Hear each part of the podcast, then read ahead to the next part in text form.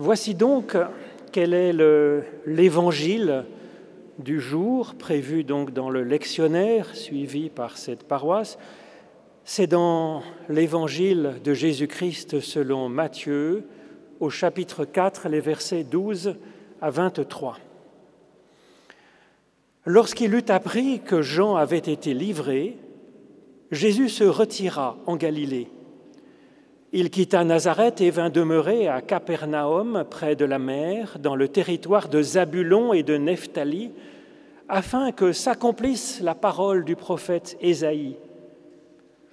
Terre de Zabulon et terre de Nephtali, route de la mer au-delà du Jourdain, Galilée des païens. Le peuple qui est assis dans les ténèbres a vu une grande lumière. Et pour ceux qui sont assis dans le pays et dans l'ombre de la mort, une lumière s'est levée.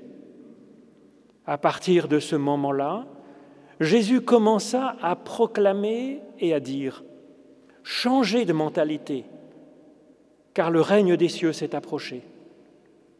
Marchant au bord de la mer de Galilée, Jésus vit deux frères, Simon, celui qu'on appelle Pierre, et André, son frère, qui jetait un filet dans la mer, car ils étaient pêcheurs. Il leur dit, Venez à ma suite et je vous ferai pêcheurs d'humains. Aussitôt, ils laissèrent les filets et le suivirent. En allant plus loin, Jésus vit deux autres frères, Jacques, fils de Zébédée, et Jean, son frère, qui étaient dans leur bateau avec Zébédée, leur père, réparant leurs filets. Jésus les appela, et aussitôt ils laissèrent le bateau et leur père et le suivirent. Jésus parcourait toute la Galilée, enseignant dans leur synagogue, proclamant la bonne nouvelle du règne de Dieu et, guérissant toute maladie et toute infirmité parmi le peuple. Ô Éternel, par l'étude de ces écritures anciennes, Ouvre-nous maintenant à ton souffle de vie. Au nom de Jésus-Christ. Amen.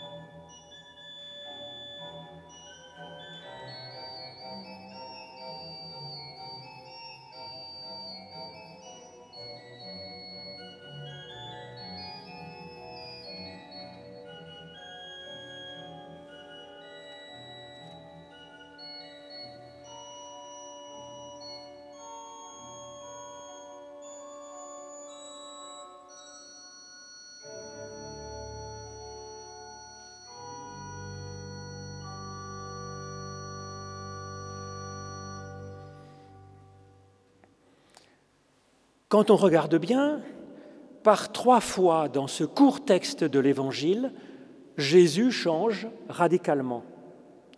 Il quitte d'abord son pays, ensuite il se lance dans une vocation, sa vocation nouvelle d'être Christ finalement, et enfin Jésus change complètement sa façon de faire cette fonction, ce métier. Au lieu de prêcher à l'impératif comme le faisait Jean-Baptiste, il va vers les gens et entre à leur service sans condition. Sa vie devient évangile, bonne nouvelle vécue. Le cœur de ce texte est, à mon avis, cette faculté qu'a Jésus d'évoluer dans sa façon d'être. En contrepoint, le texte évoque à plusieurs reprises l'humain immobile. Le peuple est dit être assis dans les ténèbres. Ensuite, le texte est dit que le peuple est comme bien assis dans l'ombre de la mort, ce qui est bien sûr le comble de l'immobilisme. Ce texte de l'Évangile selon Matthieu est un moment charnière dans le cours du récit qu'il fait tout au long de ces pages. C'est la fin de Jean-Baptiste et son style un peu ascétique, genre ermite du désert, mangeant des sauterelles, habillé de peau de bête, Jean-Baptiste appelant à faire un effort sur soi-même, à décaper notre existence, à la purifier, et puis avec euh, cette exhortation, cet impératif, convertissez-vous, changez radicalement de mentalité, car le règne de Dieu s'est approché. Comment comprendre ça? Ça peut sembler comme une menace. En tout cas, c'est un ordre, un commandement, un devoir. À ce moment du récit de Matthieu, Jean disparaît et Jésus se lève, prenant la suite de la prédication de Jean-Baptiste. Il la prend surtout en fait pour lui-même, puisque Jésus va effectivement changer de mentalité au cours de ce récit par étapes successives, trois étapes. Mais fondamentalement, peut-être que l'étape, la conversion la plus décisive, le changement de mentalité le plus décisif qu'il va vivre, Jésus, c'est dans son mode de vie, dans cette façon d'annoncer l'Évangile. À la place de ses efforts héroïques de jeûne et de maîtrise de soi, qui étaient ceux de Jean-Baptiste, Jean va développer un programme de bonheur qu'il va exprimer si bien dans le début du chapitre suivant avec les béatitudes, ces huit promesses de bonheur. Et puis le peuple va voir Jésus manger et boire à toutes les tables, aller chez des amis. Jésus va changer lui-même dans sa façon d'être avec les gens. Il commence au début comme euh, Jean-Baptiste, à prêcher à l'impératif, ordonnant aux gens de changer de vie. Puis c'est Jésus qui va lui-même changer de vie. Il va à la rencontre des personnes là où elles sont, comme elles sont, là où elles en sont, et il se met à leur service. Au lieu de commander, il enseigne et il soigne.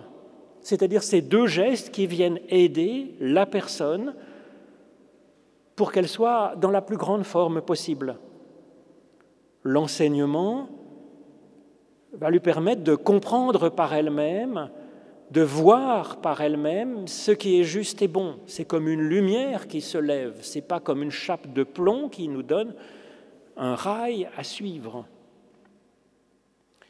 Et puis, au lieu de vivre sous le joug d'impératifs, c'est-à-dire de choses à faire, de choses à croire, de choses à vivre, de rites, de commandements, la personne est ainsi ouverte, libérée pour un propre cheminement. Et puis quand dans la suite, Jésus donnera des commandements, nous le savons bien, c'est des commandements qui sont inapplicables, appelant la personne à se questionner.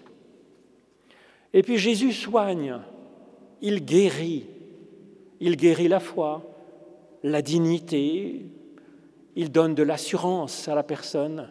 Il guérit sa liberté, sa forme physique, peut-être son image de Dieu, l'image qu'elle a de Dieu, guérit sa culpabilité, soigne, nourrit une estime de soi-même, afin que chacun puisse effectivement vivre bien, vivre d'une manière élevée, saisir sa propre vocation. Et tout dans la façon d'être de Jésus avec la personne rencontrée est alors évangile, c'est-à-dire bonne nouvelle. Ces paroles et ces gestes vont montrer que, que Dieu ne s'adresse pas à nous à l'impératif, mais qu'il s'exprime en nous faisant vivre plus haut. Ce texte de l'Évangile selon Matthieu marque donc une transition dans le récit entre la prédication style Jean et puis l'action de Jésus. Et puis ce texte marque aussi une, transition entre la Bible hébraïque, qui est citée par Matthieu, qui est reprise et transformée dans l'Évangile, pourrait-on dire.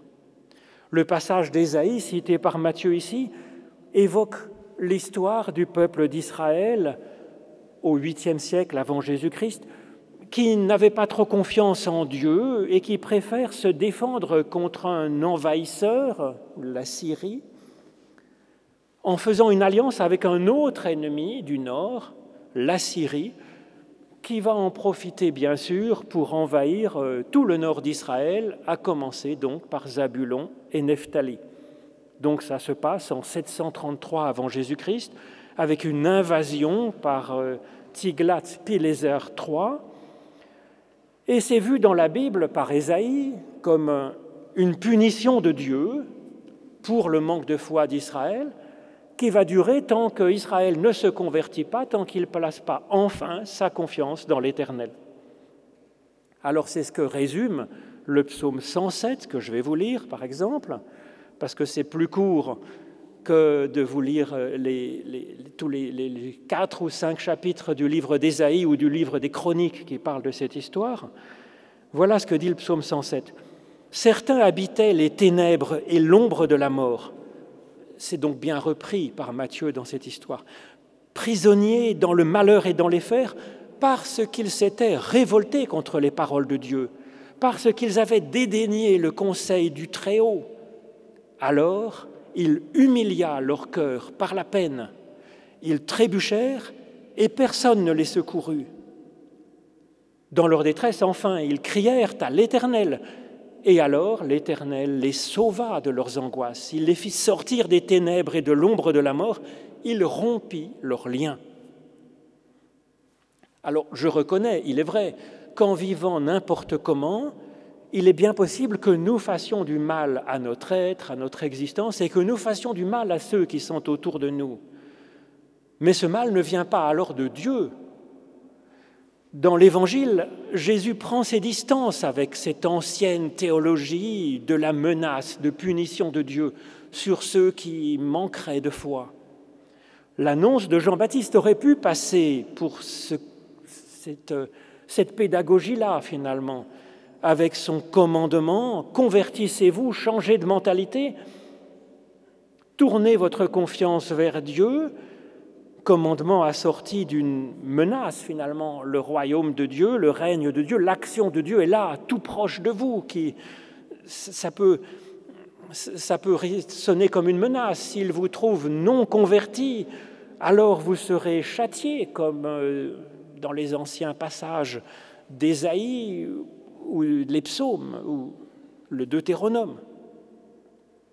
Jésus, il commence par reprendre cette annonce de Jean-Baptiste. Mais finalement, il va la vivre elle-même d'une toute autre façon, cette annonce. Jean-Baptiste parlait de la venue de Dieu, peut-être menaçante si on n'était pas assez bien converti, mais Jésus va sentir cette venue de Dieu comme étant réalisé. Dieu est bien là, à ses côtés. Il l'a éprouvé dans le désert, il l'a senti lors de son baptême. Et il sent bien que l'action de Dieu n'est pas une menace, mais une bonne nouvelle. Et finalement, Jésus ne va garder que cela dans son programme euh, qu'il va dérouler à la fin de ce texte. Faire sentir, faire vivre cette action de Dieu comme étant une pure bonne nouvelle pour nous. Et c'est cela qu'il va expliquer, c'est cela qu'il va manifester par sa façon d'être.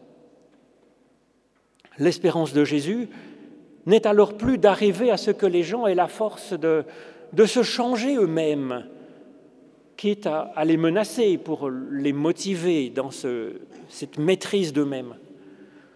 La stratégie de Jésus pour sauver les gens devient comme un autre psaume, le psaume 34, Goûtez et voyez comme l'Éternel est bon. Combien heureuse, heureuse la personne qui se confie en lui. Effectivement, comme on dit, l'essayer, c'est l'adopter. La prédication de la menace n'est pas fidèle. Elle est sans doute très performante pour remplir les bancs d'une église, remplir les caisses du trésorier, mais la prédication assortie d'une menace n'est pas fidèle à Dieu elle n'est pas l'Évangile. Alors comment est-ce que Jésus a pu ainsi évoluer comme il le fait à trois reprises au cours de ce texte je, pense que c'est un, enseignement que nous propose là Matthieu. Matthieu nous parle d'abord d'un premier changement de Jésus qui est son déménagement de Nazareth à Capernaum. Matthieu n'explique pas vraiment ce, changement, si ce n'est qu'il dit que quand Jésus apprit que Jean avait été livré, Alors la première explication possible est qu'après l'arrestation de Jean par Hérode, Jésus se serait senti comme menacé et qu'il aurait pris le large. Cela lui arrive à plusieurs reprises dans l'Évangile. Je pense que cela nous encourage à ne pas négliger notre sens pratique pour vivre en ce monde sans trop prêter le flanc à ce qui pourrait nous détruire, nous blesser, ce qui euh, finalement euh, correspond à la sagesse euh, ancestrale qui veut aller loin, ménage sa monture. C'est quand même évidemment fondamental parce que nous ne sommes pas que spirituels, nous sommes aussi un corps qui doit vivre et qui doit être bien pour pouvoir assumer notre vocation. La première explication de la décision de Jésus concerne donc le corps. La seconde est spirituelle, avec une autre lecture possible de cette phrase, quand Jésus apprit que Jean avait été livré. Cette phrase peut être entendue grâce aux mots qui sont utilisés comme disant quand Jésus eut assimilé ce qui avait été donné par Dieu en Jean. Alors Jésus se mit en route il changea pour aller à Capernaum. Capernaum qui signifie littéralement le village de la consolation, village où l'humeur triste et désespérée est changée en joie, où la menace est changée en évangile, où l'égoïsme est changé en bonté peut-être, où la passivité est changée en enthousiasme pour le service. Dans la Bible, quand plusieurs lectures sont possibles, c'est souvent qu'il faut les conjuguer ensemble, et le corps et l'esprit. Alors le deuxième changement que vit Jésus, c'est pour se lancer dans sa vocation. Et bien entendu, ce changement est radical, et il est marqué ici par un à partir de ce moment-là. À partir de ce moment-là, cette phrase va se retrouver plus loin dans l'Évangile selon Matthieu, quand Jésus va se diriger vers la croix. Alors à partir de ce moment-là, à partir de quel moment, quel événement décisif, quelle expérience lui permet de se saisir ainsi de sa vocation pour commencer à la vivre Le texte insiste d'une façon surprenante sur cette terre de Zabulon et terre de Nephtali. C'est répété deux fois par Matthieu. Et puis, ces deux terres sont comme personnifiées Ô toi, terre de Zabulon, terre de Nephtali, route de la mer, au-delà du Jourdain, Galilée des nations. Ce texte est tiré d'Ésaïe. Matthieu ne garde de ce texte d'Ésaïe, qui était plus long, il ne garde que ces indications géographiques qui nous semblent un peu obscures, et puis l'annonce de la lumière qui se lève, donc on pourrait dire qui se ressuscite sur le peuple qui était dans les ténèbres de l'ombre de la mort. Cela montre que cette référence à Zabulon et à Nephtali est d'une importance capitale pour comprendre ce qui va permettre à Jésus de se saisir de sa vocation. La situation de Capernaum, où Jésus va effectivement, historiquement, résider, stationner, ne suffit pas à l'expliquer, puisque Capernaum euh, ne peut pas se trouver sur deux territoires en même temps. Elle se trouve effectivement dans le territoire de Nephtali. Ce n'est pas non plus dû à l'histoire de l'invasion de Zabulon et Nephtali par la Syrie, qui pourrait rappeler effectivement l'invasion euh, de la, de la Judée et de la Galilée par les Romains du temps de Jésus, parce que Jésus ne s'occupe pas tellement de ça. La preuve, c'est que quand il, il entre acclamé comme un roi dans Jérusalem, ce n'est pas vers le palais du gouverneur euh, romain qu'il va aller pour s'en saisir, il va aller vers le temple de Jérusalem pour remettre au centre la prière plutôt que les rites. Et donc l'importance de cette référence à Zabulon et à Nephtali est à chercher ailleurs. Quand un texte biblique cite un autre texte biblique, en général, il ne se préoccupe pas du contexte historique du passage qu'il cite, comme nous le faisons maintenant, heureusement. Mais l'auteur rend ce passage actuel dans son époque à lui, dans le présent, en convoquant le jeu de sens qui est autour des mots de cette citation, en reprenant d'autres textes de la Bible qui vont avec, mais d'une manière tout à fait anachronique.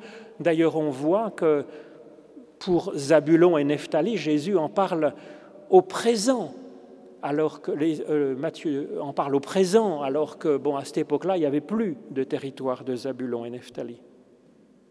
Alors les lecteurs de Matthieu connaissent la Bible, comme d'ailleurs euh, Charles Elie, qui vient de demander le baptême et qui, en ingénieur qu'il est, a lu et étudié la Bible du début jusqu'à la fin.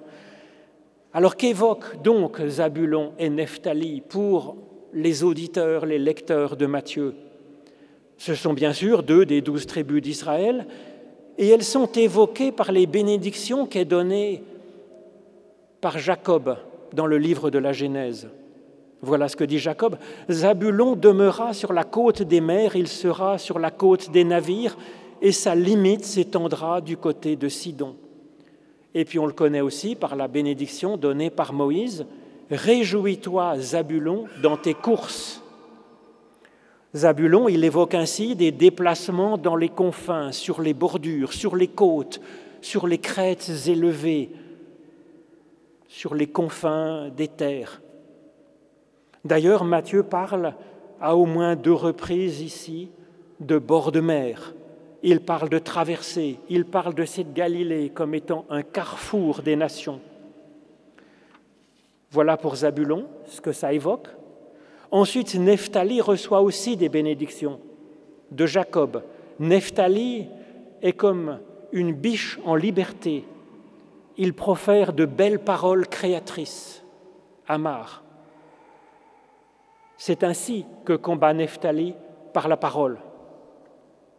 Et puis la bénédiction de Moïse, Nephtali, comblé de faveurs et des bénédictions de l'Éternel, hérite maintenant de l'Ouest et du Sud.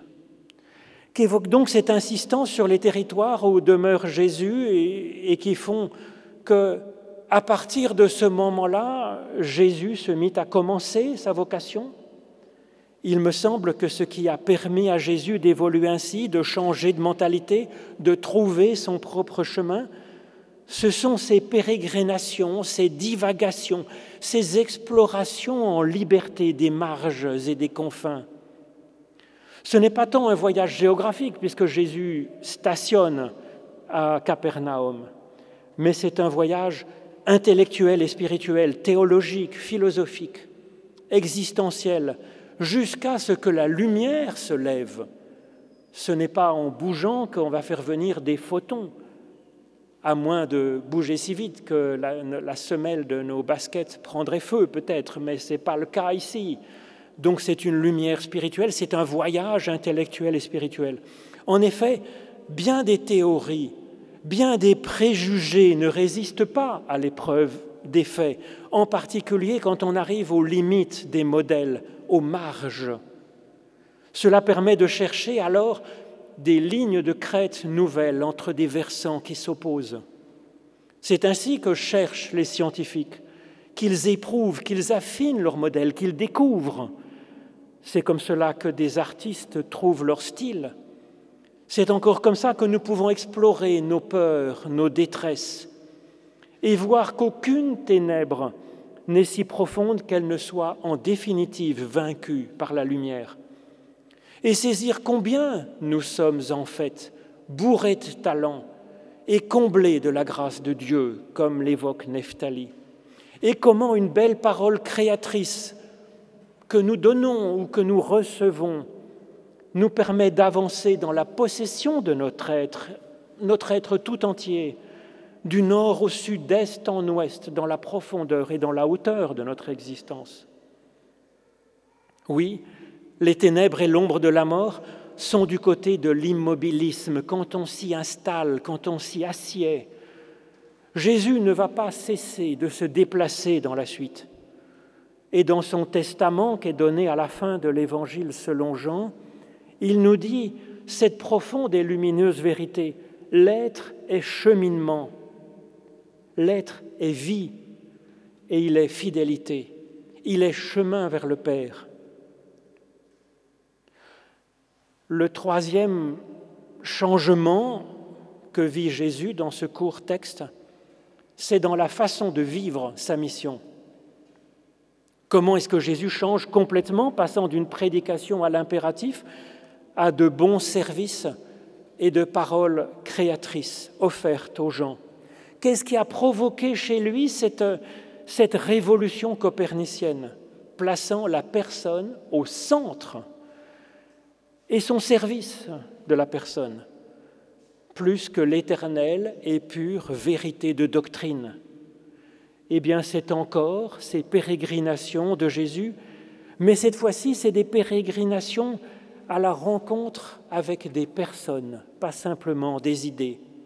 Oui, ça vous change une personne d'en rencontrer d'autres, quand on les voit vraiment, quand on les connaît et qu'on les aime. Avant, Jésus faisait de la théologie et de la morale. Il énonçait une vérité qui s'impose à tous, quitte à peser, à écraser. Après, Jésus est centré sur l'humain, sur la personne, sur son service, afin qu'elle se porte le mieux possible, sans condition, dans sa vie dans ce monde et dans sa confiance en Dieu. Être centré sur le service de la personne, ça devrait être le cœur même de notre façon de vivre notre vocation auprès de ceux qui nous sont confiés. Et ça vaut aussi pour l'Église, bien entendu. Simon et André étaient pêcheurs de poissons, il leur propose de devenir pêcheurs d'humains avec lui. Pêcher un humain, c'est chercher à le sauver de la noyade, le sortir du chaos, l'élever, Jacques et Jean étaient réparateurs de filets et fils de Zébédée. Jésus leur montrera comment être réparateur d'humains, tisserant de vrais liens en bon fils de Dieu. Amen.